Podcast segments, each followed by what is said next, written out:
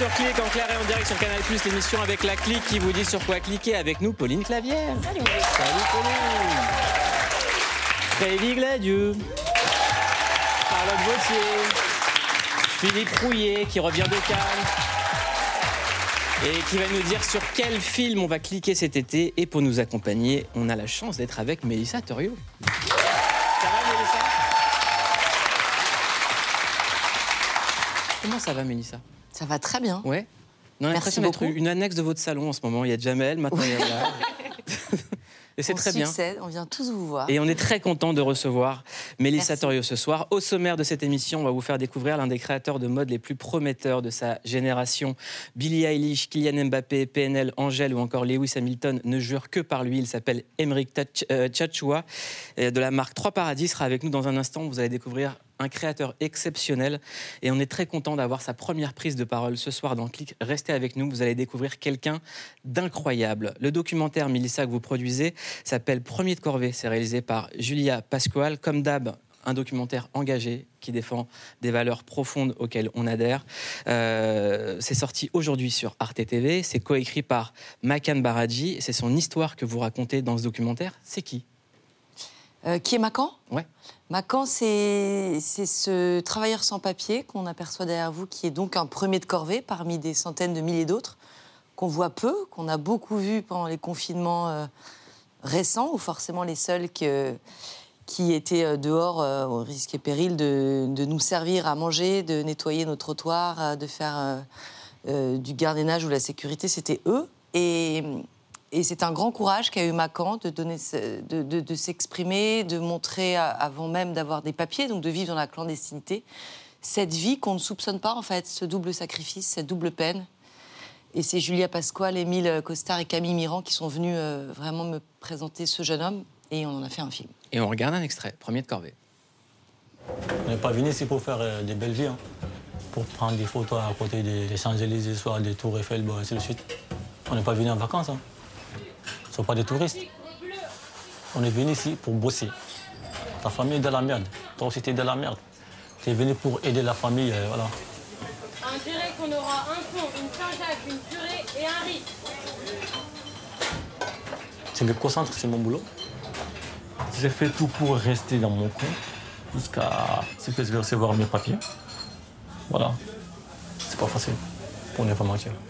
Depuis plusieurs années, Macan cumule deux boulots en France, plongeur dans une bra- brasserie, chic. Excusez-moi, on est en direct et je dis n'importe quoi, c'est comme ça. Brasserie chic, j'ai réussi à le dire, près des Champs-Élysées, et livreur à vélo. Il a risqué sa vie pour venir ici. Il se bat chaque jour pour gagner de l'argent pour sa famille qui, elle, est restée au Mali. Euh, comment est-ce que vous l'avez rencontré et qu'est-ce que ça vous a appris? Euh, c'est Julia Pasquale, Camille Mirand euh, et Émile qui sont venus me proposer un documentaire autour de, de différents sans-papiers. Et on s'est concentré finalement sur l'histoire de Macan pour avoir une trajectoire individuelle qu'on puisse su- suivre sur la durée. Ça fait deux ans qu'on fait ce film pour qu'il nous ouvre vraiment les portes euh, petit à petit de sa vie, qu'on ait les autorisations du resto dans lequel il travaille, parce que c'était pas évident aussi de pouvoir tourner dans les cuisines d'un grand resto parisien et de montrer vraiment le parcours euh, au bout de quatre ans, euh, d'espérer qu'il ait les papiers sans savoir s'il allait les obtenir. Et c'est vrai qu'on obtient aussi ce, ce- ce moment très émouvant grâce au travail de la CGT, où Macan a des papiers, peut, peut souffler et prendre des congés pour retourner au, au Mali et pour la première fois euh, voir un petit garçon qu'il n'a pas vu grandir, euh, sa femme. euh. Ce qui- est très fort dans ce film, euh, c'est pour ça que je le recommande et qu'on le recommande tous ce soir, c'est de mettre de l'humanité sur des statistiques. Oui, c'est ça. C'est souvent, quand on parle des sans-papiers, quand on parle des premiers de corvée, on parle de chiffres. On parle d'économie, bien on parle d'économie. Là, on voit les problématiques humaines. On, on- on- on a déshumanisé ces gens-là. hein. On se rend compte à quel point on a déshumanisé ces gens. Absolument. Et on l'a projeté récemment en présence de Macan, de plein de travailleurs sans papier. C'était hyper émouvant. Mais aussi des travailleurs sociaux, mais aussi des juges et des gens euh, de, qui, au premier plan qui travaillent et qui, sont- qui connaissent tous ces chiffres et cette économie parfaitement. Mm. Et qui étaient bouleversés parce qu'ils rejoignent ce que, ce que tu dis là sur on ne connaît pas leur vie. Sa chef, Andrea, qui est assez touchant dans le film, elle ne sait pas du tout. Elle embauche ce gars depuis plusieurs années, mais elle ne soupçonnait absolument pas euh, la vie euh, cachée, tue, discrète, de peur aussi au ventre euh, et quotidienne de ce travailleur. Et surtout, on se rend compte à quel point un passeport français, ça a de la valeur en fait. Ouais, ça a de la valeur. Il faut attendre trois ans. C'est quand même aussi ça, ce film. C'est qu'il arrive avant des échéances et un projet de loi qui va être voté. C'est aussi à ça que servent les documentaires. C'est qu'il faut trois ans de présence sur le territoire. Il faut 24 mois de preuves de fiches de paix. Je veux dire, c'est un parcours de peur alors que économiquement, on a besoin de ces bras-là. Euh, les, les- Français n'occupent pas ces postes-là. Enfin, je veux dire, c'est que des métiers sous tension. C'est des métiers contraignants. Et dans la restauration, l'hôtellerie, le bâtiment, le gros œuvre, le ménage, on sait très bien qu'on est sur des travailleurs immigrés qui, pour la, immigrés, pardon, qui pour la plupart n'ont pas de papier. Vous dites que sans eux, le pays ne tournerait pas. Ils ne tourneraient pas. Il y a plein de piliers de l'économie qui s'écrouleraient. Comment est-ce qu'on arrive euh, aujourd'hui, euh, avec le climat qu'on connaît euh, en France, à imposer ce genre de documentaire à un diffuseur?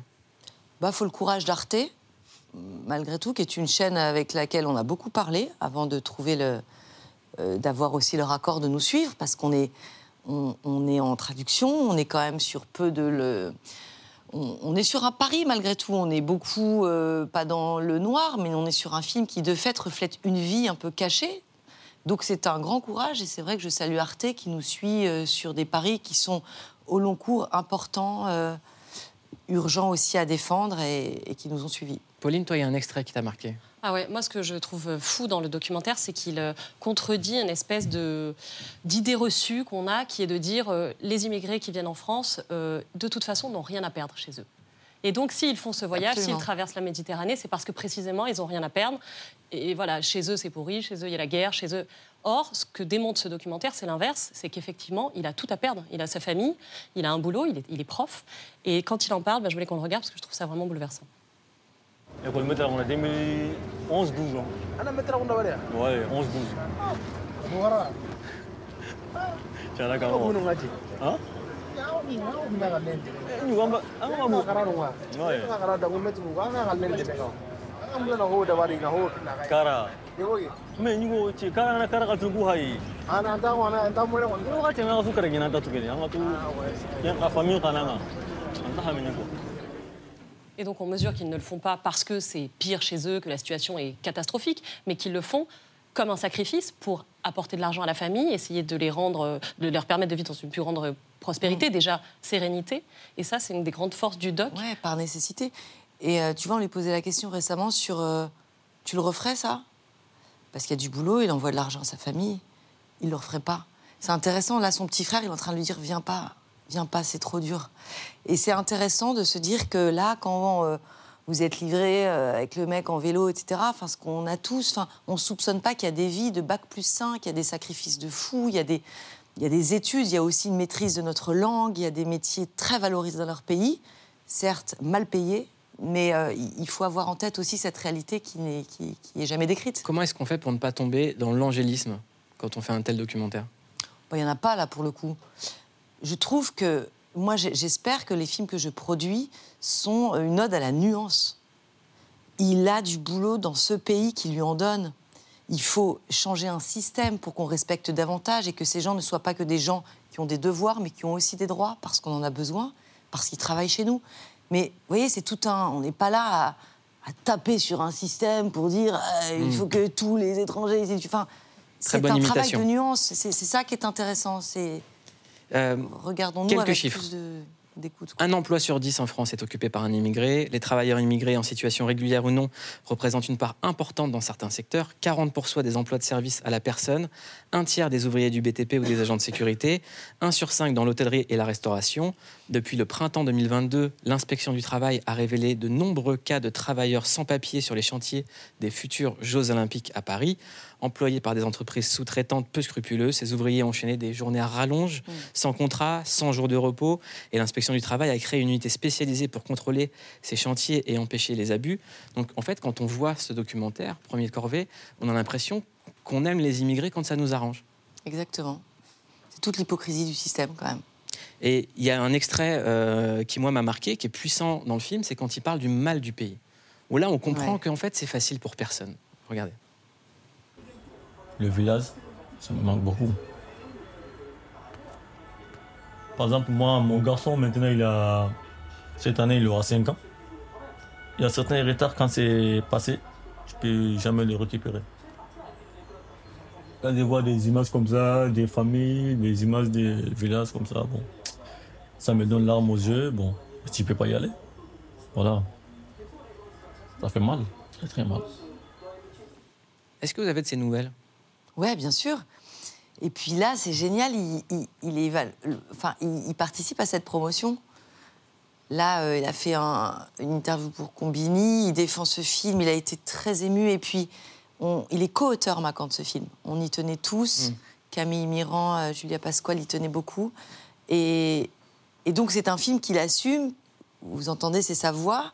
Il l'écrit. C'est aussi euh, un objet qu'il pourra présenter à sa famille et qui marque un sacrifice aussi, un début de vie ici. Il y a le fantasme dans le film, vous savez, où euh, on pense que tu vas ramener des millions. Donc tu deviens aussi celui qui ramène l'argent et qui doit en gagner, qui est sur les Champs-Élysées et qui s'éclate. Donc c'est aussi intéressant que sa famille voit qu'elle vit, euh, qu'elle vit sacrifiée. euh, J'ai- choisi cet extrait parce qu'il y a une récurrence dans les gens issus de l'immigration. Quand on prend euh, l'immigration euh, euh, du Maghreb, il y avait ce genre de pro- problématique dans les chansons du mal du pays. Vrai. Quand on prend l'immigration italienne, portugaise, il y avait également les mêmes thématiques. Et en fait, on voit que ça change pas. Ouais. On a des vagues successives et, Ouais. et ça change pas, ouais. On a un problème pour accueillir? Oui, on a un problème pour accueillir. Alors après, chaque pays a sa, une politique de, de, de besoin, mais on surfe sur la peur. Enfin, on va pas le redire ici, mais c'est aussi répondre à deux ans et à ces questions sans cesse du, du Rassemblement national. C'est important de montrer au long cours que ces hommes et ces femmes, ce pays en a besoin, euh, qu'en aucun cas ils sont venus euh, prendre le métier euh, des autres qui sont au chômage, en aucun cas, et qu'on devrait fermer nos restos, on mangerait pas, on serait pas livré et, et- et notre vie serait moins confortable. Donc traitons-les avec respect, réduisons les délais pour les régulariser, faisons en sorte qu'ils puissent aussi vivre dans ce pays en l'aimant et, et aimer ce pays, c'est aussi en faire partie. Est-ce que quand vous en prenez ce genre d'engagement, euh, mais comme ça a déjà, déjà, déjà été le cas auparavant, vous vous exposez à des attaques sur les réseaux, des choses comme ça? Ah, je m'en fous complètement. Je, je n'y pense pas, sinon on fait plus rien. Oh non, mais pas du tout. C'est le dernier de mes soucis, sincèrement. Voilà, ne trollez pas Mélissa Torio. Elle. Non, puis je suis très peu présente sur les réseaux. Enfin, pour le coup, non, ça, ça, ça n'a pas d'incidence. Impossible à mettre à l'amende, hein, je vous le dis tout de suite, il n'y a, pas de- il y a pas de débat. En tout cas, je vous, reconseille, je vous conseille et je vous reconseille, même si ce mot n'existait pas, euh, Premier de Corvée, euh, le documentaire produit par Mélissa Torio sur Arte. Merci beaucoup Mélissa, bravo. Merci à vous. Alors, ça s'appelle Click, on aime bien vous recommander des choses et cet été, on aime bien inciter les gens à retourner en salle, voir des films. Et oui, parce au que cinéma. autrefois, l'été, c'était la période creuse. Alors, on ressortait des films, on ressortait le parrain, autant importe le vent et tout ça. C'est fini tout ça. Mm. Maintenant, on a des blockbusters et des films d'auteur. C'est-à-dire qu'il y en a pour tous les goûts. Alors, je vous ai fait une petite sélection pour cet été. Euh, ça, va que être, vous avez pris, là? ça va être bien garni. Hein? On va pas le dire là. Alors, Même chose que d'habitude. on a le, le Tom Cruise. euh, la viscères un peu trop fort. Hein? On a le Tom Cruise annuel, c'est Mission Impossible 7. Hein, donc euh, autant dire qu'on est dans nos pantoufles. hein. C'est le troisième fait par euh, Christopher McQuarrie. Donc voilà, il est à moto, vous voyez la cascade là.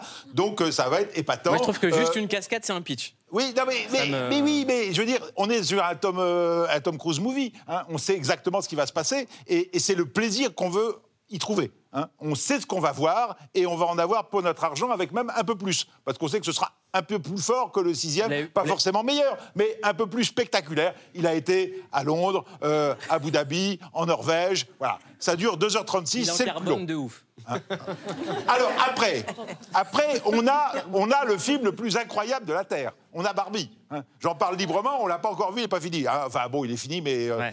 pas, pas prêt à, à montrer. Euh, c'est le premier film en prise de vue réelle sur le monde de Barbie. Sauf que c'est Greta Gerwig qui le réalise, et Greta Gerwig, c'est une auteure. C'est une grande réalisatrice de films américains, c'est Lady Bird, c'est la version des quatre filles de March, c'est quelqu'un qui s'est positionné sur le post-MeToo. Donc c'est très intéressant de voir le post-MeToo face à Barbie, et d'ailleurs, Barbie quitte Barbieland pour aller dans le monde réel, où elle cherche la vérité.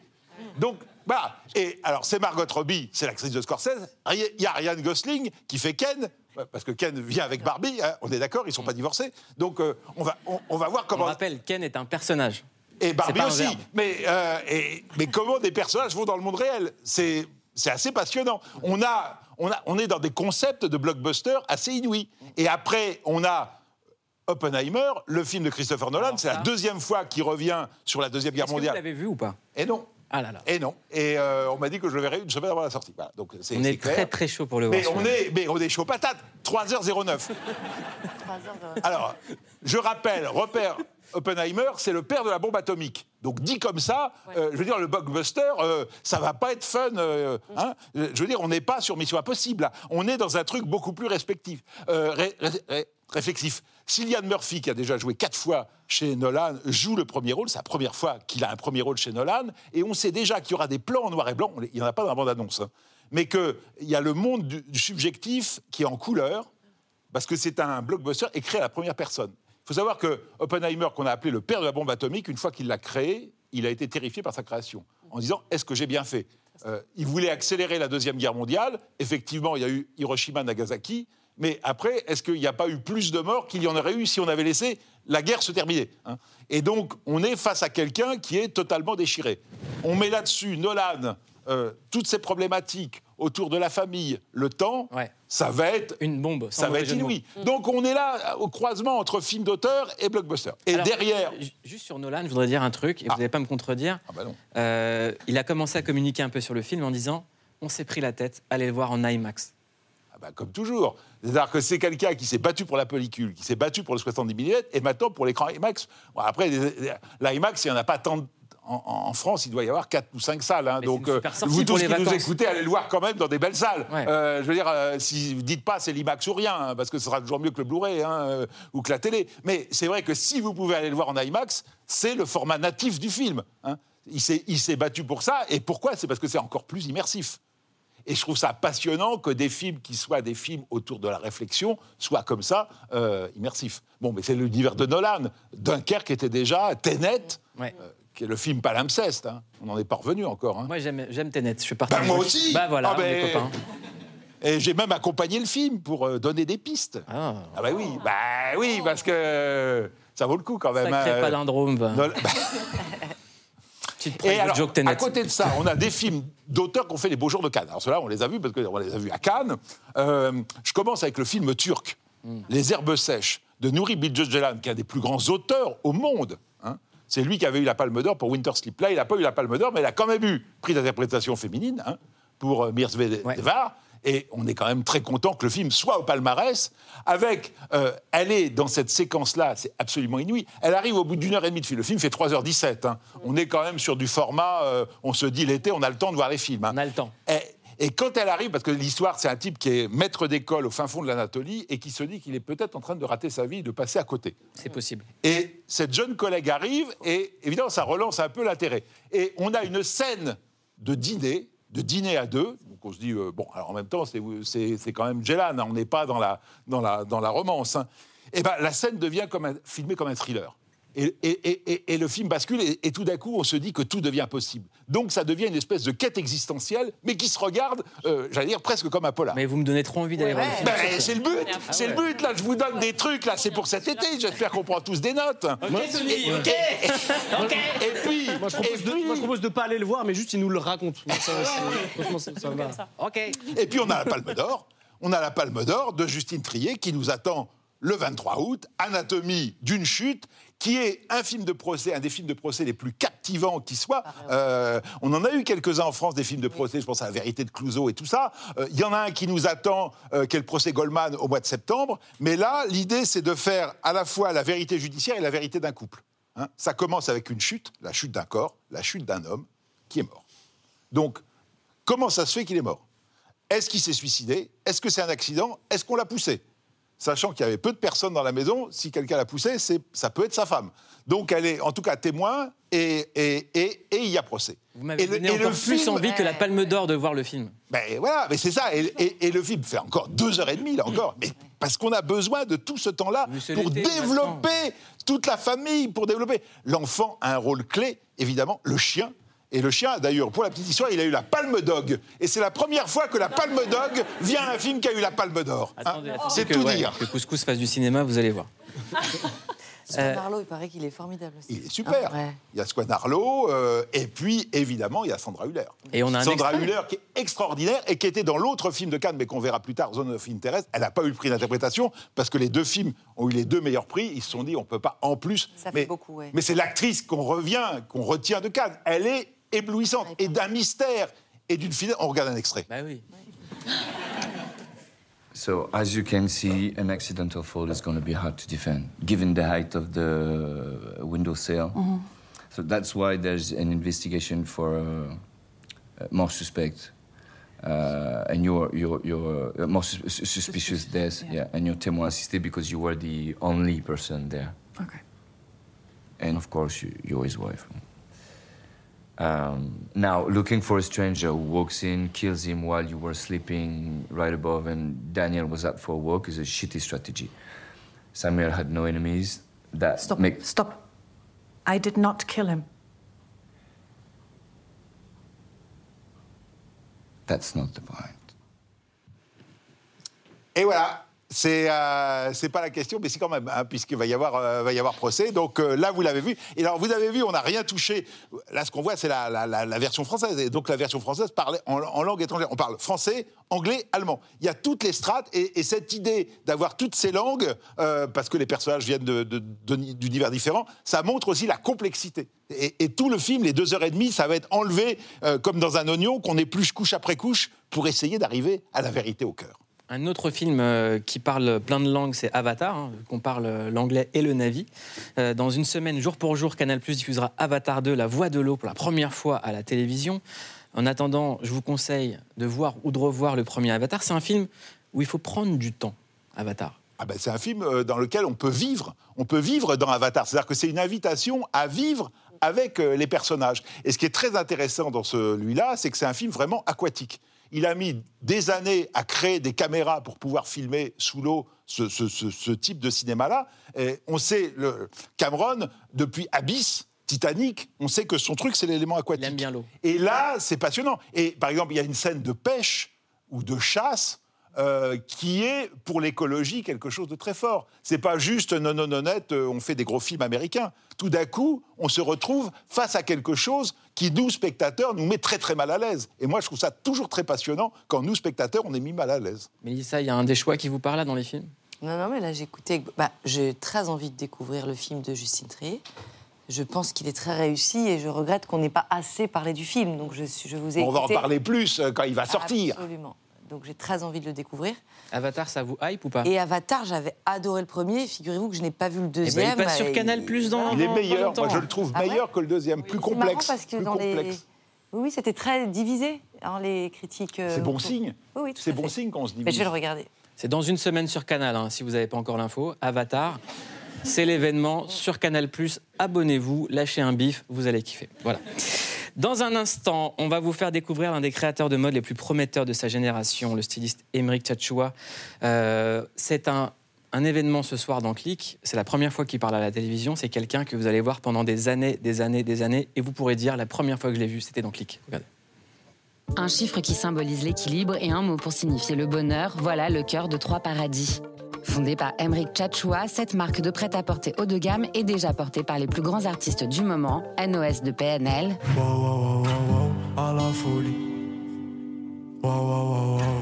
Passionnément.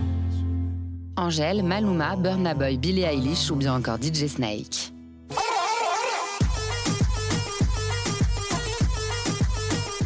Mode simple dans son style mais riche dans son message car Trois Paradis est plus qu'une marque. Elle a pour ambition d'influer sur notre société avec un message de liberté et d'espoir et ça, c'est rafraîchissant.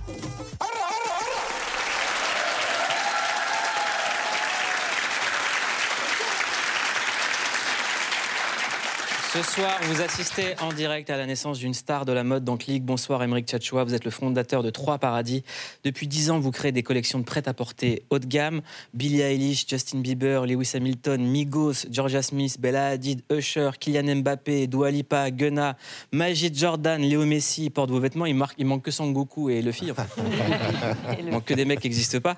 Euh, je dis ça parce qu'on a un grand fan euh, dans le public. Vous avez collaboré avec le Paris Saint-Germain, Levis, Rimova ou encore Peugeot. Vos créations sont vendues partout dans le monde. Premier défilé qui va avoir lieu en France lors de la Fashion Week de Paris qui se déroule entre le 20 et le 25 juin 2023. Euh, comment, comment on se sent au moment de son premier défilé, à 15 jours? Euh, très reconnaissant déjà, euh, parce que ça fait vraiment longtemps que je rêvais de ce moment-là. En plus, je le fais dans le quartier, dans le 15e arrondissement où j'ai grandi. Donc très reconnaissant, très excité, un peu stressé, parce que euh, j'ai euh, j'ai hâte de montrer aussi à tout le monde euh, le message de la création et la nouvelle étape de, dans laquelle Trois Paradis se trouve et où est-ce qu'on voudrait aller. Mais oui, très humble aussi d'être et chanceux et privilégié d'être capable de, de faire ça. Alors, je vais vous raconter l'histoire d'Emeric. Vous avez 35 ans, vous avez grandi dans le 15e arrondissement de Paris. En 2001, vous avez 13-14 ans lorsque vos parents déménagent au Québec pour travailler. Vous enchaînez alors les aller- les allers-retours entre la France et le Canada et vous découvrez la mode par des amis. Un jour, un pote de votre frère a rapporté du Japon des baskets Bape, qui était la marque créée par Nigo et Pharrell. Et cette paire, elle vous a fasciné. Ouais. Donc ça part d'une paire de baskets. Une paire de baskets. C'est quoi ouais. l'histoire? Ben, c'est juste les couleurs, les textures, les matières. Euh, C'était quelque chose de très nouveau. Et aussi, il y avait quelque chose dans la mode japonaise qui était euh, très accessible, j'avais l'impression. Et euh, donc, c'est la première fois vraiment que euh, j'étais devenu passionné et ça a changé toute ma vie. Et à partir de là, ben, j'ai ouvert mes horizons, même par rapport à, à la culture, par rapport à, à- l'art, en fait. Donc ça m'a ouvert au flat art japonais, même au surréalisme de Dali ou Magritte. Ou... Et j'ai ça. Donc c'est vraiment quelque chose d'extraordinaire. Et c'est parti d'une paire de chaussures. Et Non mais c'est l'histoire d'un, on dirait l'histoire d'un shonen en fait. ouais, c'est. Vraiment. C'est- C'est c'est comme le fille qui trouve un chapeau de paille et qui oui, décide de devenir le roi des pirates. Ouais. Vous commencez à dessiner des vêtements et une de vos amies de l'époque, qui travaille toujours avec vous aujourd'hui, euh, les confectionne. Euh, vous avez fait des études de mode. Vous avez pris le truc très très très très sérieusement depuis le début en fait. Il y a eu cette envie de se perfectionner tout le temps. Oui, ben, j'ai toujours voulu. euh, ben, une fois que j'étais passionné, j'ai dit ok, je voudrais en faire euh, mon métier euh, parce que c'est la seule façon pour moi j'aurais pu être heureux. Et euh, donc j'ai décidé de, de me lancer dans des études de mode. Et puis c'est arrivé tout d'un coup. dès que j'ai commencé l'école, on a monté la marque en même temps et on a commencé à gagner des prix tout de suite. Et au début, j'avais un peu ce complexe de l'imposteur. Pourquoi? Je sais pas, parce que la mode, c'est quelque chose. c'est un milieu qui peut souvent euh, vous complexer. Et, euh, et c'est très compétitif aussi. Mm. Et aussi, je venais tout juste de commencer. Et je commençais déjà à gagner des prix face à des gens qui étaient là depuis très longtemps. Puis euh, petit à petit, ça s'est estompé. Et maintenant, je suis, ouais, je suis excité. paix. et En paix, ouais, je- vraiment. Euh, 2013, donc fondation de Trois Paradis. Pourquoi ce nom Trois Paradis? Qu'est-ce que ça veut dire? Ben, le 3, c'est le corps, l'âme et l'esprit. Donc, c'est l'équilibre, en fait. C'est tout ce qui compose l'être humain. Et le paradis, c'est euh, un monde meilleur. Un monde où les gens sont tous unis ensemble euh, autour de, de nos valeurs, euh, l'unité, la liberté et l'espoir. Donc, c'était là d'où ça vient. Euh, plein lancement de la collection printemps-été 2018. Vous parlez de votre grand frère et vous avez choisi des colombes sur vos vêtements en hommage. Ouais. Comment c'est venu? Ben, je pense que j'étais dans une période de ma vie un peu sombre et, et c'est venu tout seul. En réflexion, je pensais beaucoup à lui et tout d'un coup, euh, j'ai voulu euh, lui rendre hommage. Et en fait, ce qui s'est passé, c'est que quelques années après, je suis revenu chez ma grand-mère, là, on a grandi. Et euh, j'ai vu que sur le mur, on avait beaucoup de représentations de colombes. C'est-à-dire qu'il y avait une petite représentation imprimée de Magritte, il y avait une petite. le pape Jean-Paul II qui avait une colombe dans ses mains, il y avait une photo de- du pape, il y avait aussi une photo, non, euh, une sculpture d'une petite colombe. Donc tout d'un coup, j'ai compris qu'en fait, c'était dans mon subconscient. Et aussi, quand j'étais jeune, sur le balcon, il y avait beaucoup de pigeons. Donc euh, je me suis vraiment lié, on va dire, euh, de- d'amour, on va dire, limite, pour, euh, pour ces- cet animal. Et donc c'est venu comme ça. C'est-à-dire qu'il y a une symbolique très forte entre votre frère qui vous amène la paire qui vous donne le déclic Mhm. et vous qui choisissez la colombe en hommage. Ouais. Il est toujours avec vous en fait. Exactement. C'est très fort. Euh, 2019, vous allez jusqu'en demi-finale du prix LVMH, l'un des prix les plus prestigieux du monde pour les jeunes créateurs de mode. On vous voit ici à côté d'Anna Wintour, euh, célèbre rédactrice en chef de Vogue. En septembre 2022, vous avez présenté votre première collection femme dans la boutique du, du pâtissier Cédric Grolet à Paris. Mhm. Alors, moi, je sais que je peux y aller parce que j'aime les gâteaux. mais je- Pourquoi? Ben, Cédric Grelet, déjà, euh, euh, Cédric et Johan, c'est des- deux personnes qui, euh, qui me supportent beaucoup. Et c'est, je voulais un peu montrer les gens, euh, les- ce que, aux gens, au monde, ce que j'aimais.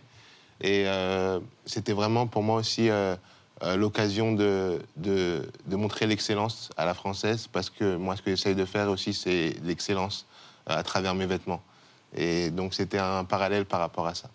Est-ce que cette notion d'excellence, c'est aussi une façon de ne pas faire de compromis? Oui, bien sûr. Ben, je suis vraiment rentré euh, dans la mode par amour. Euh, et au-delà de l'amour de, de la mode, c'est vraiment euh, par l'amour de, de l'art, de l'amour de la culture et le fait de pouvoir créer. Et euh, je pense que la création la plus pure, c'est une création qui, qui n'a- qui n'est pas compromise et, et qui vient du cœur. Parmi vos inspirations, il y a Michael Jordan. Ouais. Euh, on a retrouvé une archive de 1990 dans laquelle Michael Jordan parle de la créativité. On a l'impression de vous entendre. Écoutez. Do you ever sometimes pinch yourself and say, I'm Air Jordan? No, not really. I mean, pardon me, I got a cold, so it's, it sounds a little different. No, I think uh, I have good friends and good relatives that really keep my head, you know, really leveled and, uh, you know, not up in the air, as you want to say. Yeah. Have you ever looked at a tape like that and said, How did I do that? All the time. All Really? the time. I mean, you, you know, I think the art of creativity is that you're always going to surprise yourself. You never know what's going to happen. It's just going to happen. And my game has a lot of creativity in it. And, you know, when I go out to play, I go out to play hard. Mélissa, vous adhérez Bah, complètement. C'est génial de revoir cette archive.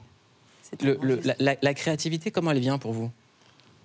C'est euh, c'est un combat limite quelquefois. Ça veut dire je suis là, j'attends, ça vient pas. Puis une fois que ça vient, ça, ça- c'est parti.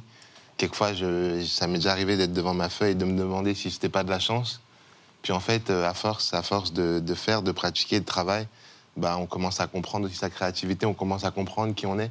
Je pense que pour moi, la mode, c'est aussi une introspection et une thérapie.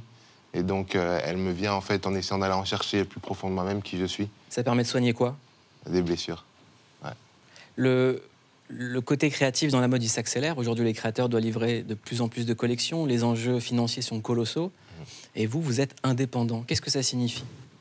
La liberté. Ouais. Ouais. La liberté. Je, suis, je me sens libre, je me sens vraiment heureux, en même temps très privilégié. Et je sais que euh, on monte aussi vite qu'on descend, donc chaque jour, j'apprécie et reconnaissant d'être dans cette position. Je reviens sur cette fameuse paire de, bas- de baskets. Elle a été créée notamment par Pharrell. Aujourd'hui, Pharrell Williams devient euh, le créatif de Louis Vuitton. C'est une des plus grandes maisons au monde. Est-ce que pour vous, Pharrell, c'est une source d'inspiration? Et est-ce que vous vous verriez prendre la tête d'une maison comme ça à terme? Ben, euh, On a dit les termes, hein, on y va direct. hein. Autoroute du succès. Euh, Pharrell, euh, oui, Pharrell, c'est une inspi. Pour vraiment, pour moi, c'est c'est quelqu'un qui est très créatif, en plus qui touche à beaucoup de médiums différents. Euh, pas seulement la musique, l'art, la bijouterie, euh, euh, les, les- les- les, euh, le mobilier. Il fait vraiment beaucoup de choses. Donc, euh, grande source d'influence pour moi depuis, depuis très jeune, euh, au-delà de la musique. Et prendre une, euh, à la tête d'une maison de couture, euh, ben, pour l'instant, c'est Trois Paradis, c'est ça la maison. Mm. Et euh, voilà. faut en, faut en avoir, euh, faut avoir du coffre pour dire ça.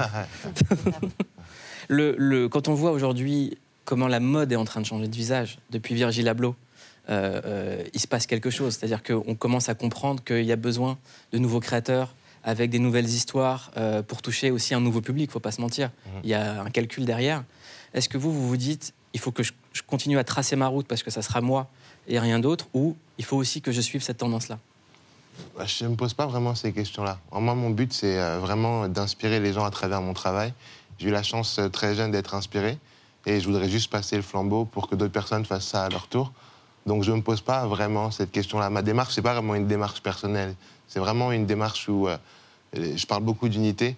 Et, ma, ma démarche, c'est vraiment d'unir les gens, d'apprendre avec les gens, d'apprendre des gens et vraiment d'inspirer. Donc, euh, je ne me pose pas du tout cette question-là. Autre chose originale, c'est que souvent, la Fashion Week, c'est des défilés dans des très beaux endroits, dans des trucs incroyables. Vous, vous retournez dans votre quartier, dans le 15e, pour installer un podium. Oui. C'est quoi cette idée encore? Ben, euh, c'est euh, ben, le 15e, mon quartier, le quartier des Périchots, et le 15e arrondissement, euh, et la- Paris en général, la France m'a tout donné. Donc c'est aussi un, un moyen pour moi de rendre hommage à là d'où je viens. Euh, J'ai aussi beaucoup de, de- de gens, d'amis d'enfance, qui sont encore mes amis, et euh, qui, m'ont beaucoup aidé et beaucoup supporté. Et c'est aussi un hommage pour eux. Euh, donc c'est vraiment euh, une célébration. Et j'ai toujours aussi voulu que Trois Paradis soit un pont entre les cultures, entre les différents milieux socio- socioculturels, entre les différentes religions, entre les différentes origines. Et donc, à travers Trois Paradis, je voulais aussi ramener les gens de là, où j'ai grandi. On peut qu'applaudir.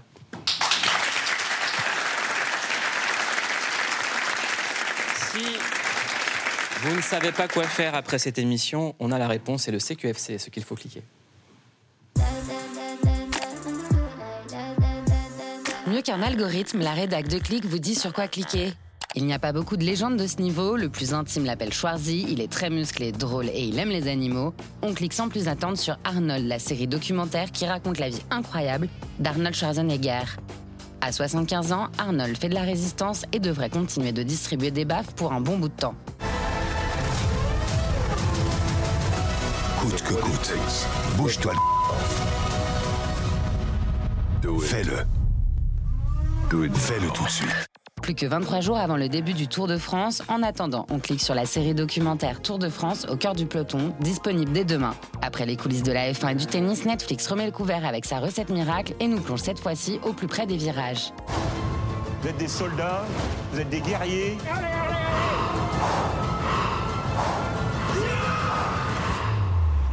We're cyclists. You always keep pushing and pedaling. Nous, on aime tous les formats et on termine avec le podcast La Récré, disponible sur YouTube. On retrouve un panel d'animateurs de différents médias pour traiter de l'actualité hip-hop et musique en général, avec des invités qui doivent se faire une place au milieu de cette belle bande d'élèves turbulents. Le rap, c'était mieux avant. Mais tout le rap d'aujourd'hui n'est pas mieux que tout le rap d'avant. Mais les meilleurs d'avant sont meilleurs que les meilleurs d'aujourd'hui. Tu m'as perdu. C'est tout pour aujourd'hui. On se dit à demain pour le prochain CQFC. Force, force évidemment à, à Booba et Barberich et à toute l'équipe de la récré. On les suit, on les aime d'amour. Merci beaucoup, Mélissa. Merci à vous. J'espère qu'encore il y aura des nouveaux formats, des nouveaux documentaires, des nouveaux projets, peut-être des trucs chez Click, on sait pas, qui sait jamais. Hein Ce serait génial, La porte qui est sait. ouverte. Merci beaucoup, Voilà. Maud. Emeric, bravo pour Trois Paradis. Merci beaucoup. On- n'est pas très Fashion Week, mais on regardera. Merci. On est très fiers de- du parcours et bravo. Merci à toute l'équipe. Merci Freddy, Philippe, Charlotte et Pauline. Passez une excellente soirée sur Canal+. Si vous ne savez pas quoi écouter, j'ai une recommandation. C'est un podcast et vous allez dans l'application podcast ou sur Spotify ou n'importe où et vous tapez clic et vous pouvez nous écouter et partager à tous vos amis si vous les aimez évidemment. Passez une bonne soirée sur Canal.